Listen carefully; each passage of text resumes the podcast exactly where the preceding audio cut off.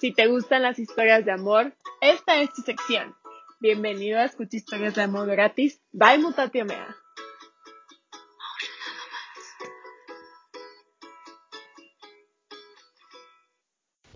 Ok, pues hola, bienvenidos a un capítulo más de Mutatio Mea. Estoy muy emocionada de tener el día de hoy otro capítulo de eh, Escucha Historias de Amor gratis. El día de hoy tenemos a Minerva.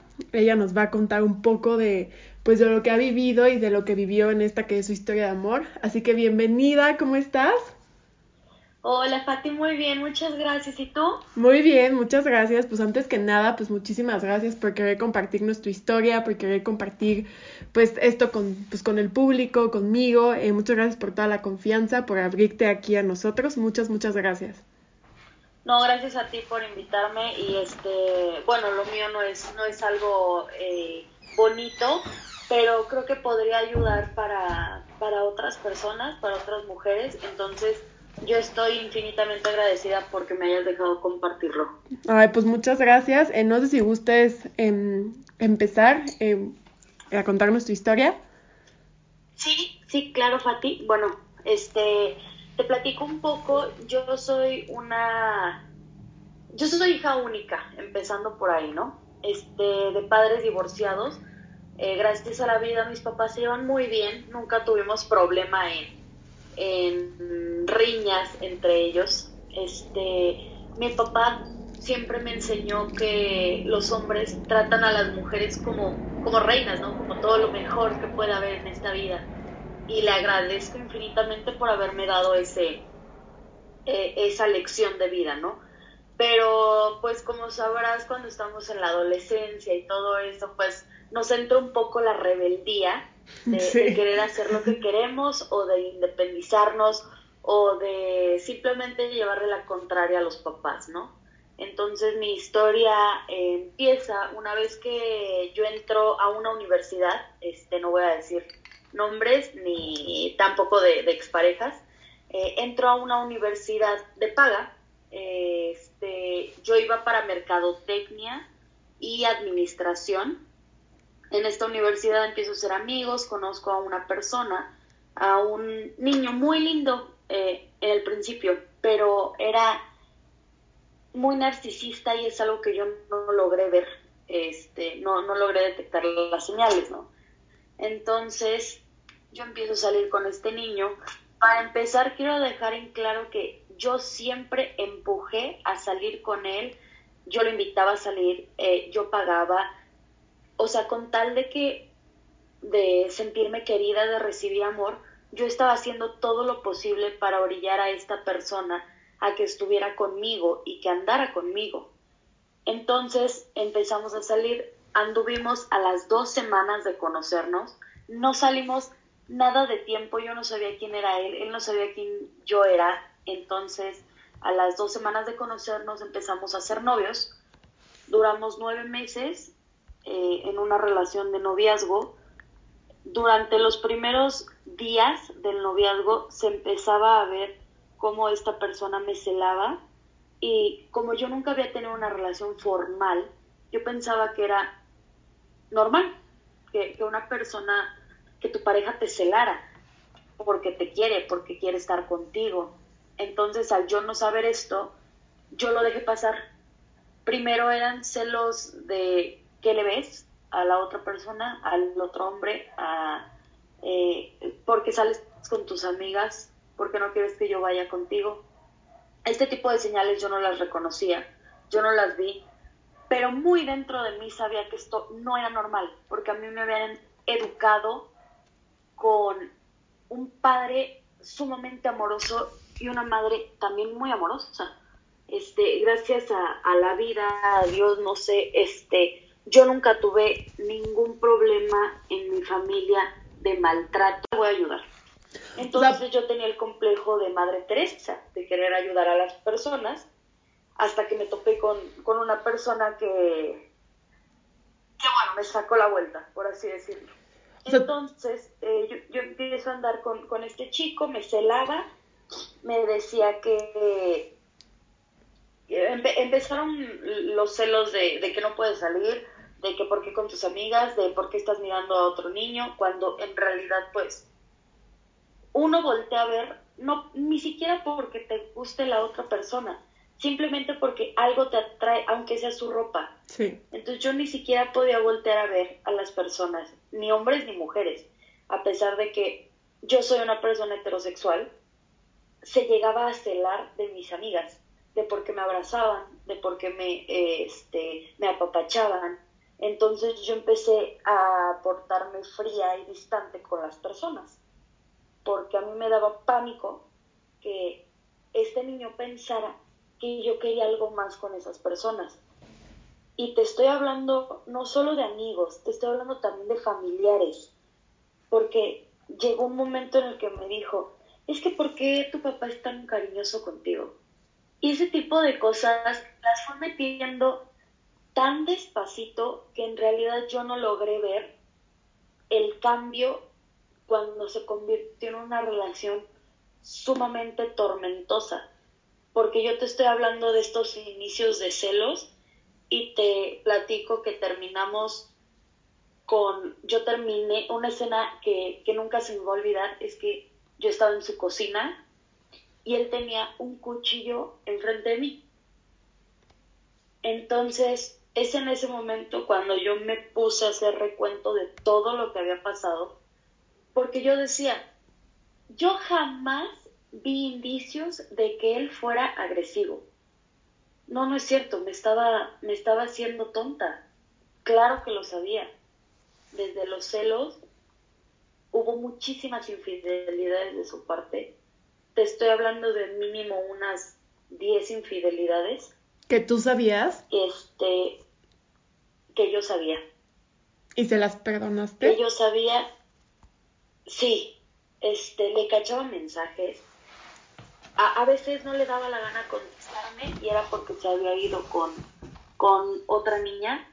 Eh, algunas sabiendo que, que tenía novia, otras no lo sabían y aquí pues la verdad es que ni le quiero echar la culpa a él, ni le quiero echar mucho menos a la, a la niña que estaba, que estaba con, con esta persona cuando me ponía el cuerno. Eran personas diferentes, eran niñas diferentes, pero siempre quiso sacar a flote esta persona su machismo. Machismo en cuanto a celos, machismo en cuanto a tú eres menos, machismo en cuanto tú cocíname, eh, tú hablábamos, por ejemplo, de, matrimonio a, a, largo plazo, ¿no? Y me decía, vas a tener que aprender a cocinar, a lavar, a planchar, porque pues me tienes que hacer todo eso. Y yo, cegada por el, supuesto amor que, que yo le tenía a esta persona, aceptaba todo. Pero ese tipo de, porque ya ni siquiera te puedo decir, Fati, que eran micromachismos o sea, ya era el machismo bien estructurado, bien plantado, pero como empezó de menos a más, yo la verdad ese cambio paulatino es el que no me logró dejar ver en la situación en la que estaba. Este, aparte de, de, de todas estas cosas, siempre tuvo un problema conmigo y me decía que tenía que bajar de peso su mamá se llegó a meter a decirme, es que tienes una carita muy bonita, tienes una carita de muñeca, pero estás gorda. Mm. No manches. Entonces, sí, y yo empecé a comer mal. Digo, no, no te voy a decir, por ejemplo, que al grado de una anorexia o una bulimia, pero sí era un trastorno alimenticio. Porque, por ejemplo, yo en la mañana me comía este, una torta de chilaquiles, ¿no? Que eran buenísimos los de, los de la universidad y era todo lo que yo comía en el día. Y caminaba de la, de la universidad a mi casa, de mi casa a su casa, porque él de la universidad se iba a comer a su casa, este, a, veces me pasaba a dejar, a veces no. Entonces yo me tenía que ir a su casa caminando. Eh, obviamente como mi mamá y mi papá me veían que, a pesar de estar divorciados, veían que, que yo estaba mal, que no era feliz, este, se me quitaron muchos permisos, muchos permisos, se me quitó también la confianza de mis padres hasta cierto punto que me costó mucho volverla a recuperar, pero como yo no tenía el apoyo de, por ejemplo, de un coche ni el sustento económico para yo hacerlo sola, porque yo no podía trabajar porque toda mi vida era entre la universidad y este niño. Lo peor de todo, Fati, es que ni siquiera estaba cuidando la universidad. Yo metía a las clases con este chico porque él no le gustaba que yo estuviera en mis clases con mis compañeros, porque tal vez le podía estar coqueteando a alguien más. Entonces descuidé dos semestres de esta universidad de paga y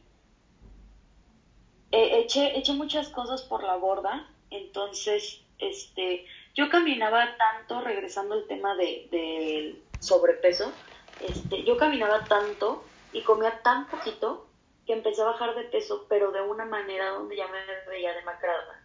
No me veía flaca, no me veía esquelética, me veía, si tú me veías del cuello para abajo, me veía delgada, como el estereotipo que tenemos muchas personas del cuerpo bonito, ¿sabes? Pero me veías la cara y tenía ojeras, eh, estaba amarilla. Yo, yo creo que yo ya tenía anemia y se me veía un semblante tan triste, en serio tan triste. He de reconocer que muchas veces muchas personas me reconocen por, por ser sonriente o por ser extrovertida. Este, digo, he tomado clases de actuación, de locución, todo todo este tema me apasiona. Yo estoy en el mundo de los medios ahorita. Y llegué a ser tan introvertida en ese momento, pero al mismo tiempo era una furia por dentro, porque, como te platicaba al principio, muy, muy, muy en el fondo yo sabía que eso no era normal, que eso estaba mal. Y yo no me quería dar cuenta. Entonces era una rabia la que tenía conmigo misma por decir, ¿por qué estás permitiendo esto? Pero a la vez era el orgullo que me decía, no, si puedes, tú lo vas a cambiar, seguro, seguro lo vas a cambiar. Este, me llevó a poner el cuerno enfrente de mí. Hubo una ocasión que yo salí a una fiesta con él. Fuimos juntos a una fiesta en San Jerónimo, me acuerdo muy bien. Y era una fiesta de conocidos y amigos de la prepa. Entonces, cuando me reencuentro con todos mis amigos, yo pues estaba fascinada de, platicar otra vez con mis amigos y yo súper contenta, presumiendo a mi novio. Le digo, ahorita regreso, voy por una bebida. Voy por la bebida, este, me alcanza este, este chico y yo estaba platicando con mis amigos. Le digo, ay, mi amor, espérame tantito, no sé qué. Se enojó, hizo su berrinche, se dio la media vuelta, sale del cuarto donde estaban las bebidas y cuando salgo se estaba besando con una niña.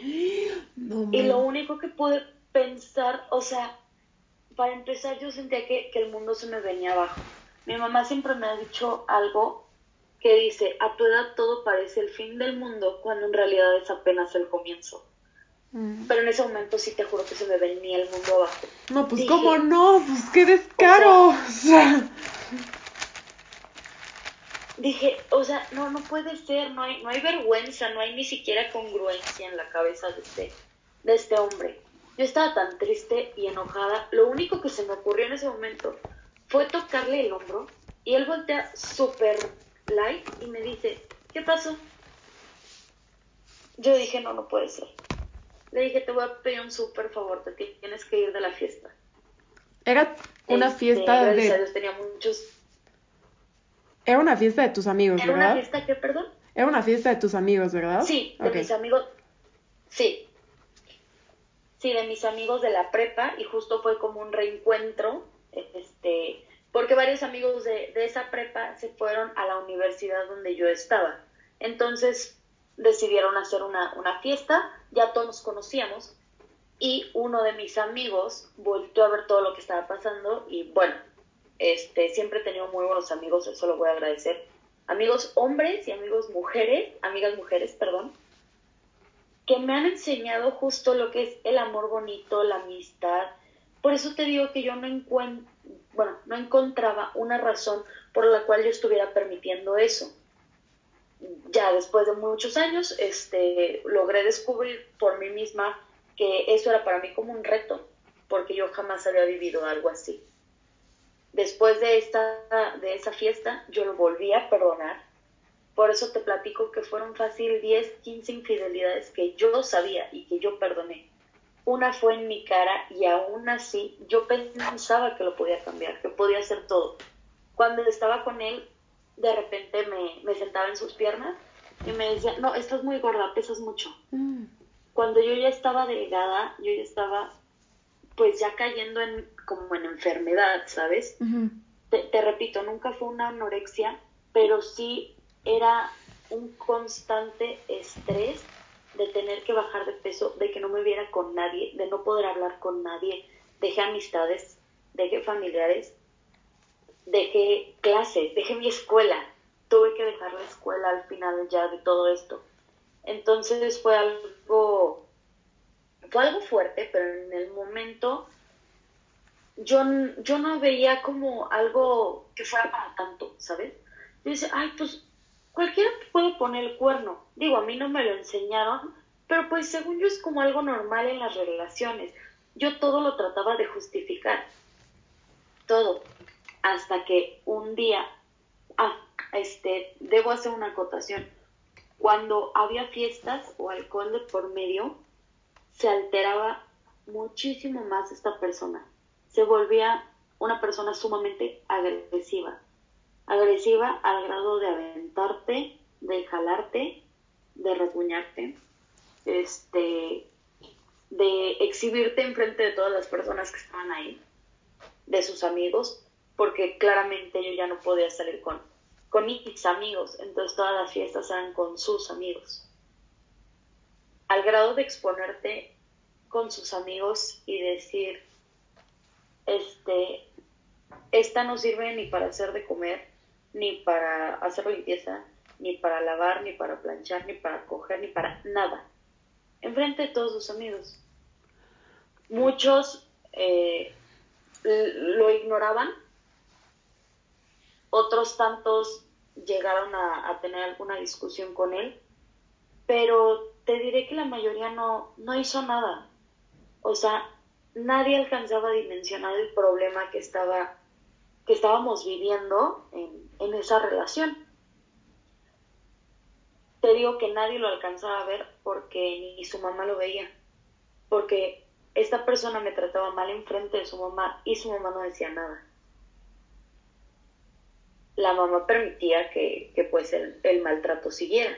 Y yo dije, si una madre lo permite, no ha de ser tan malo. Sí. No, pero... Sus hermanos. Creo que, o sea, creo que, o sea, es, sí, sí, es normal que tú pienses eso, pero, como dices tú, o sea, también creo que la mamá, o sea, influye, influye de cierta manera porque es, pues, lo que te, o sea, no sé, o sea, siento que la mamá tampoco tenía por qué haberse metido de, en esa manera, no sé.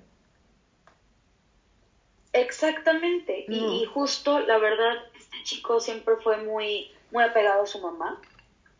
Y yo dije, pues es que no estamos culpando a nadie, repito, pero sí, tal vez es el ejemplo que él llegó a ver y la mamá nunca lo tomó mal. Dijo, pues no ha de tan, no estar tan equivocado, ¿no? Este, era agresión de, por ejemplo, de jalarme el cabello y yo no tener a quién acudir porque yo me volví enemiga de la familia, porque yo lo defendía de la capa y espada, a pesar de que mis familiares me veían mal. Entonces yo decía, ¿a quién le hablo ahorita? Porque muy dentro de mí sabía que iba a volver a perdonarlo. Entonces, si yo le hablaba a mi mamá, a mi papá, a mis hermanos, a alguien, y yo iba a quedar mal, ¿sabes? Porque yo decía, es que tal vez para la próxima es diferente. ¿Y qué tal que lo perdono y pues ya no puede ni ver a mi familia? Imagínate ya el grado de, de, enfermedad, porque, porque claro que se vuelve una enfermedad. Este, para yo preferirlo a él antes que a mi familia. Entonces, yo no sabía con quién y a quién acudir porque ya no tenía amigos, porque claro, los había alejado por, por estar con este, con este chico. Y la última vez fue en una de, de las borracheras que, de las tantas que hizo en su casa, este, nos empezamos a pelear, como muchas veces, porque yo agarré mi celular para algo y seguramente estaba hablando con otra persona. Ya ni siquiera recuerdo por qué eran los pleitos. Pero le dije, no, ¿sabes qué? Ya, ya, ya, perdóname, ya me voy hasta aquí. Y cuando me quería ir, me dice, bueno, acompáñame a la cocina a darte algo. Estaba muy tranquilo él, cosa que se me hacía raro. Entonces le dije, sí, claro. Confié como en la última, ¿no? Y cuando estábamos en la cocina, me acuerdo que estaban las luces apagadas. Es una casa muy grande, como antiguo. Entonces me, me dijo, si no eres para mí, no eres para nadie. Y mm. cuando volteé a verlo, tenía un cuchillo en la mano. Y ahí, Fati, fue cuando todo se me vino abajo. Dije, ¿qué estoy haciendo? ¿Qué necesidad?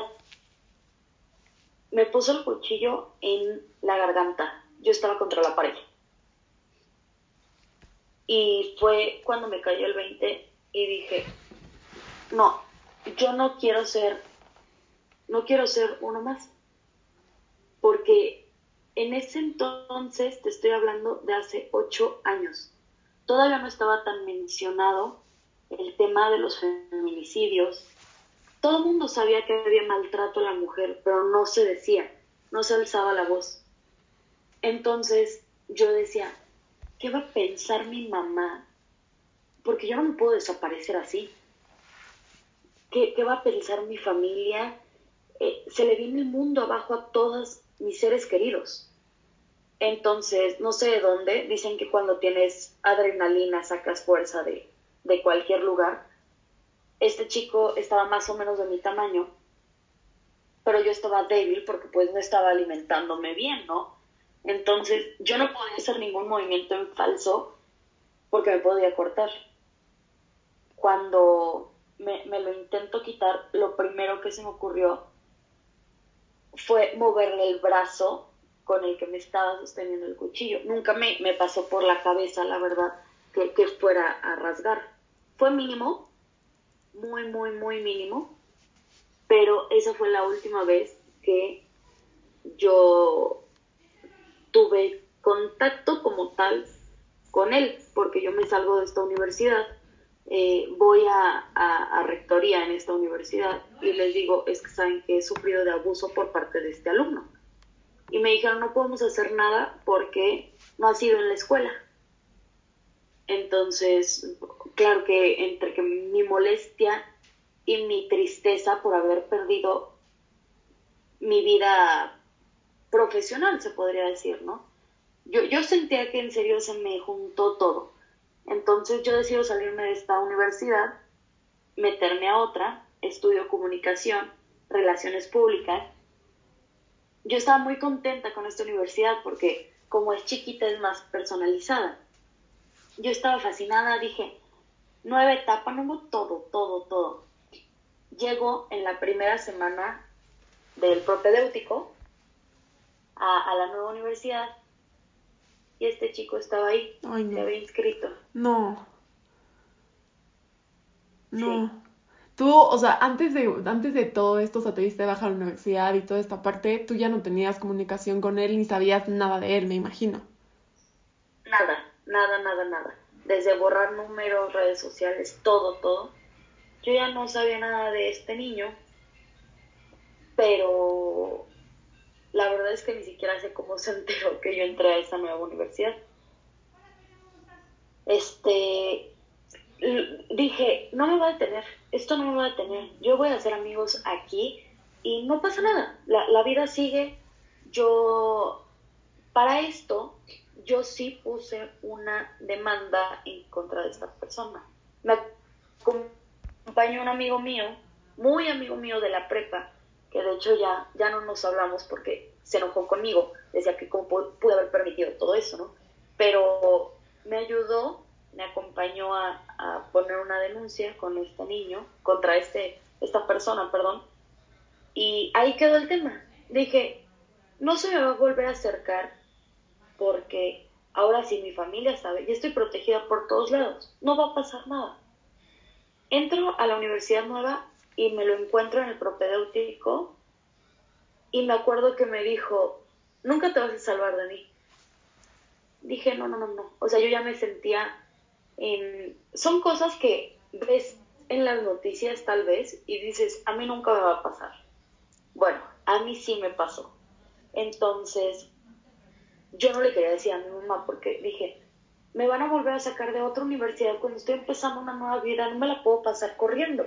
Decidí no, no decir nada a ni amigos ni a familiares, a nadie. Fueron las primeras semanas, la verdad, algo tormentosas, porque yo salí al pasillo y esta persona estaba fuera y me gritaba, bueno, hasta de lo que me iba a morir, me decía zorra, me decía en mil insultos que te puedas imaginar. Yo tenía un amigo en la universidad, tengo un amigo todavía nada más que este, lo conocí ahí en, en, la nueva universidad y mi amigo me contaba de sus novios, este, de sus ligues y, y yo estaba pues emocionada por, por él y me dice que había un chico que le tiraba la onda, pero que no sabía si hacerle caso o no. Dice, de hecho va aquí en, en, el salón de enfrente. Y yo, ay, qué bonito, yo, yo echándole porras a la relación. Y cuando salimos todos a receso, me señala a mi exnovio. Ay, no. Y eh, a mí la verdad es que la preferencia sexual me da exactamente lo mismo. Este, lo que se me hizo raro, o más bien lo que checó todo en ese momento, fue que tal vez esta persona, mi exnovio, no podía abrirse con su familia ni con sus amigos y por esa, actitud de machismo ante todo, esa agresión. No te voy a decir que lo justifico, pero ya lo perdoné, o sea, lo logré entender, porque cuando nosotros estamos muy frustrados por algo, siempre estamos de malas, o cuando no podemos decir las cosas y nos tragamos nuestras emociones, nuestros sentimientos, tendemos a ser agresivos, porque la, la tristeza se llega a convertir en ira. Entonces, repito, no lo justifico, no estuvo bien, pero fue cuando logré entender todo lo que había pasado en la relación. Una vez que esta persona pudo abrir su preferencia sexual al mundo, a todos, a familiares, amigos, hermanos, todos, fue una persona muy distinta. Digo, se acercó conmigo porque pues tuvimos que convivir casi toda la universidad. En la nueva universidad. Este, sí, en la nueva universidad. Entonces, cuando, cuando esta persona logra abrir su sexualidad al mundo, se acerca conmigo, me ofrece una disculpa, yo la acepto, le digo no te preocupes, este, pero claramente no podemos ser amigos, porque me, me lastimaste, te lo perdono, nadie se va a, a enterar, este, como yo no te voy a hacer la vida imposible con tus parejas, nada, nada, con tus novios. Pero pues, gracias, agradezco la disculpa, pero hasta aquí queda. No nos odiamos, no nos, nada. Y pues los últimos dos años de universidad, la verdad, fueron bastante tranquilos. Después de todo el tormento de vivir la primera universidad y la mitad de la segunda, te puedo decir que, que, la segunda mitad de mi universidad estuvo tranquila. Gracias a Dios, a mi mamá, a, a, muchas personas que me apoyaron. Hoy tengo una licenciatura, tengo una especialidad, tengo diplomados y logré salir.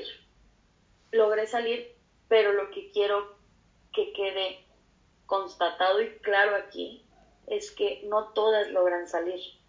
Yo he tenido amigas que tristemente este, no la libraron, no salieron.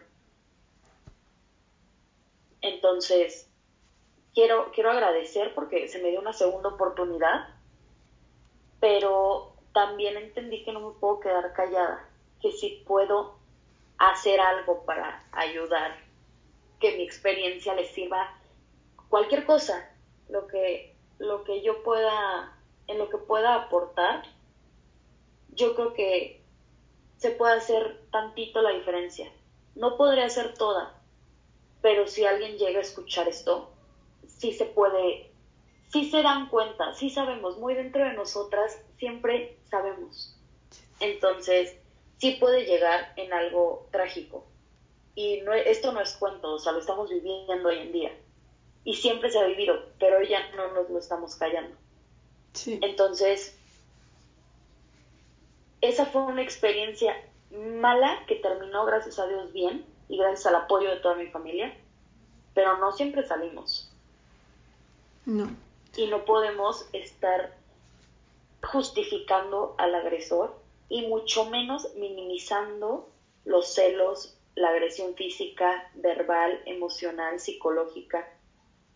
Ya, en serio, Fatih, si no aprendemos, para empezar con lo de, o sea, con todas las cosas que han estado pasando en el mundo, no hay empatía entre nosotros. Si no aprendemos ahorita, no sé qué vaya a pasar en un futuro.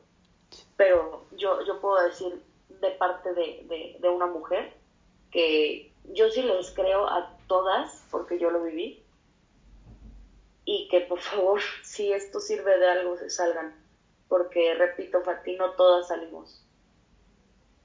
No, no, creo que creo que tu historia puede mover mucho porque creo que, como dices tú, o sea, es, muy triste el, el, que no tengamos empatía, el que muchas veces, eh, porque creo que creo que em, la violencia genera, o sea, la, la violencia que existe em, es generada de muchas cosas y, y, muchos patrones que existen en la sociedad y, y va engloba, engloba muchas cosas.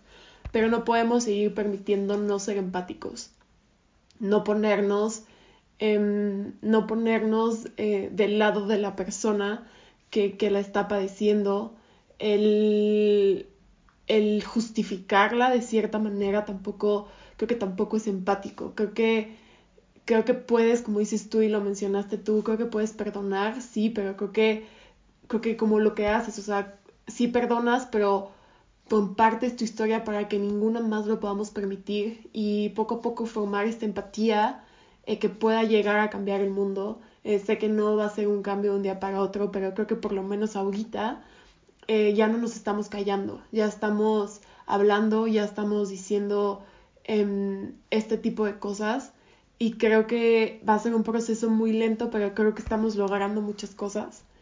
En, en, lo personal, estoy muy en contra de la violencia hacia la mujer y también hacia cualquier ser humano, pero creo que creo que muchas veces em, este tipo de historias como la que estás contando puede hacerle a las mujeres abrir los ojos. Creo que muchas veces cuando estás en un ambiente violento piensas que estás sola y, por lo mismo no quieres salir de ahí. Y pues también darle este mensaje a las mujeres que no, que no están solas, que posiblemente ni tú ni yo las conozcamos y posiblemente, em, no sé, o sea, posiblemente sea difícil el salir de ahí, pero que pues no están solas, que siempre creo que siempre va a haber una mujer, una persona que te quiere escuchar, que te va a apoyar, que te va a ayudar y creo que te va a poder ayudar a entenderte, o sea, creo que lo que tú tienes ahorita y es este poder enorme, tú puedes entender la situación para poder ayudarle a las demás personas a salir y este espacio es, es, es literalmente para eso, para erradicar poco a poco la violencia, para que este tipo de historias muevan, para que este tipo de historias eh, ayuden. Entonces, creo que que muchas gracias por querer compartirla. Igual lo repito, creo que como tanto tú como con este espacio pueden acercarse y creo que entre las dos podemos hacer un gran cambio y puede su voz ser escuchada. Sí, la verdad, la verdad es que sí, Fatih, cuando, cuando me contactaste yo estaba entre nerviosa y, y agradecida porque en verdad no podemos normalizar la violencia de ningún tipo, de ningún tipo. Cosa que antes las guerras eran, por ejemplo, muy común o un golpe de Estado. A ver, ya no, no estamos en la época de las cavernas, ya no podemos seguir así. Es más, nunca se debió hacer eso, pero, ¿sabes? Con, con descubrimientos, con ciencia, con, con este, hasta psicología, estamos llegando hoy a un punto donde ya no podemos justificar la violencia de ninguna manera. De ningún tipo y de ninguna manera. Exacto. Tal vez antes decía, bueno, pues es que literal el, el hombre cavernícola pues tenía que, que matar para demostrar su poder, ¿no? No, a ver, ya no es así, ya no hay justificación de violencia ni de género, ni de este, ni de preferencia sexual, ni ya no podemos estar haciendo eso. Y en verdad tenemos que entender, y como tú dices, Fati, yo sí este, estoy para, para quien necesite ayuda, tal vez no lo pueda ayudar como tal con fuerza física, con, eh, con una terapia psicológica, pero mínimo para estar con la persona y que no se sienta sola, para estar con, con esa niña, esa mujer que lo está viviendo. Yo sí estoy aquí y estoy infinitamente agradecida contigo, Fati, porque me hayas permitido platicar todo esto. No, pues yo al contrario creo que la agradecida eh, soy yo por completo. Creo que em, este tipo de historias pueden llegar muy lejos y este tipo de historias eh, pueden cambiar. Entonces, en esta parte yo sí te agradezco eh, porque realmente sé que, sé que podemos hacer algo y sé que entre más unidas seamos, más cosas podemos lograr. Y como tú dices, ya no se puede permitir. Creo que somos la generación que puede erradicar esto, creo que somos la generación que puede cambiar esto, que puede poner su granito de arena para que el día de mañana no exista violencia de ningún tipo, porque ya no puede estar permitida, porque ya no es justo, porque también tenemos que entender que somos seres humanos todos, todos los que estamos aquí somos seres humanos y no podemos no ser empáticos los unos con los otros. Totalmente de acuerdo. Y pues muchas gracias, Mine, por, pues, por compartirnos tu historia, por abrirte, por... Creo que sé que no es fácil, entonces realmente en esta parte te quiero decir que te admiro mucho. Eh, muchas gracias por compartirla, em, por también por verlo como tú lo ves, ¿sabes? Como, como un aprendizaje y, y aún quiero ayudar a las demás personas, no sabes cómo te lo agradezco. Y yo creo que mucha gente va a estar agradecida de que hayas estado hoy con nosotros. Muchas gracias, Mine. Gracias a ti, Fati, y muchas gracias a todas las personas que, que nos escuchen. Espero esto les ayude. Y yo estoy aquí. Muchísimas gracias, Fati, por, por el espacio. No, gracias a ti y muchas gracias a todos ustedes por estar un capítulo más. Muchas gracias por haber estado en esta historia. Esperamos la hayas disfrutado. Nos vemos en la próxima.